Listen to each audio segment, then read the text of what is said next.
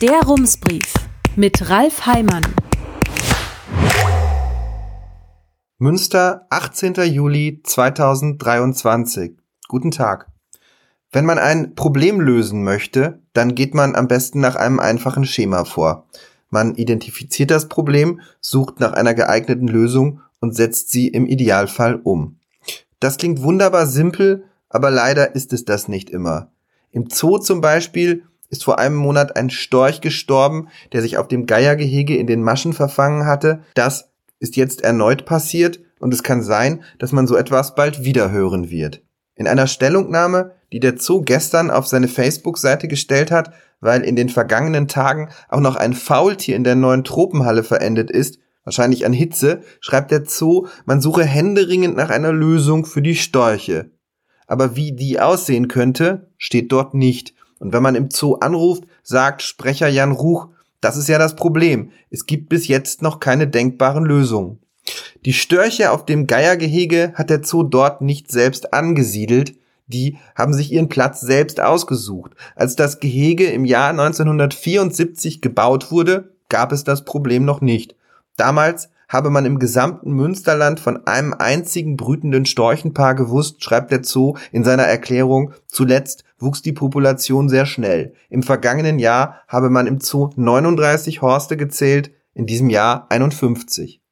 Gleichzeitig werde es in den Nestern immer enger. Im Schnitt säßen dort normalerweise zwei oder drei Störche, nun aber teilweise vier oder fünf. Und wenn der Platz in den Nestern oder das Futter knapp werde, könne es laut Fachleuten passieren, dass die Eltern schwache Jungtiere einfach rauswerfen, bevor sie flügge werden oder der Nachwuchs sich gegenseitig aus dem Netz drängt. Dann stürzen die Tiere herunter, verletzen sich oder sie bleiben, wie in diesem Fall, irgendwo in den Maschen hängen. So entsteht ein kompliziertes Problem, denn auch eine Etage tiefer im Gänsegeiergehege sitzt in den Nestern der Nachwuchs. Und wenn der in Panik gerate, zum Beispiel, weil irgendwer versucht, die Störche zu retten, könne es passieren, dass die jungen Geier panisch in die Tiefe springen. Das habe man im vergangenen Jahr in einem Fall genauso erlebt. Der Zoo steht vor einem Dilemma. Und für die seltenen Geier aus dem eigenen Bestand, die in Bulgarien ausgewildert werden sollen, fühlt er sich etwas mehr verantwortlich als für die wild lebenden Störche. Im Statement heißt es, die Population brütender Geier in ganz Bulgarien ist kleiner als allein die Zahl der brütenden Störche nur im Allwetter Zoo. Wie könnte man das lösen? Man könnte ein Netz mit engen Maschen über das Gehege legen, aber das würde die Statik nicht mitmachen, sagt Jan Hoch, wenn es schneit, könnte die Voliere unter der Schneelast zusammenbrechen und Netze, die verhindern, dass die Geier in die Tiefe springen, auch nicht möglich, sagt Ruch. Aber was wäre möglich? Man könnte die Nester abräumen und sogenannte Abweiser auf das Gehege setzen. Sie würden verhindern, dass Störche sich oben auf der Voliere ansiedeln. Doch auch diese Lösung wäre laut Zoo nicht von Dauer. Das geht ein Jahr lang gut, dann überlegen die Tiere sich etwas Neues, sagt Ruch. Welche Möglichkeiten gäbe es sonst noch? Ein neues Geiergehege. Aber das würde Jahre dauern und irgendwer müsste es bezahlen. Das ist das Problem mit den Störchen. Und dann ist da noch das mit dem Faultier. Hier ist die Ursache eine ganz andere. Es ist wichtig, das zu erwähnen, denn vor allem in der reflexhaften Netzdebatte ist die Atmosphäre noch etwas hitziger als vor zwei Wochen im neuen Tropenhaus.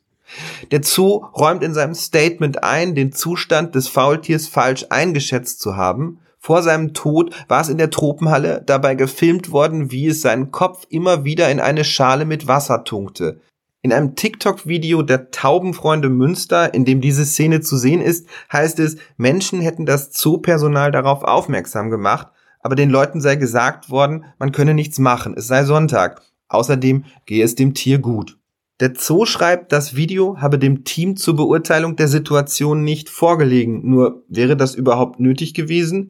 Hätte man sich das Tier nicht auch vor Ort ansehen können? Hätte das bei der Hitze nicht ohnehin passieren müssen? In dem Video sieht es aus, als könnten auch Menschen ohne tiefes Fachwissen erkennen, dass es dem Faultier nicht gut geht.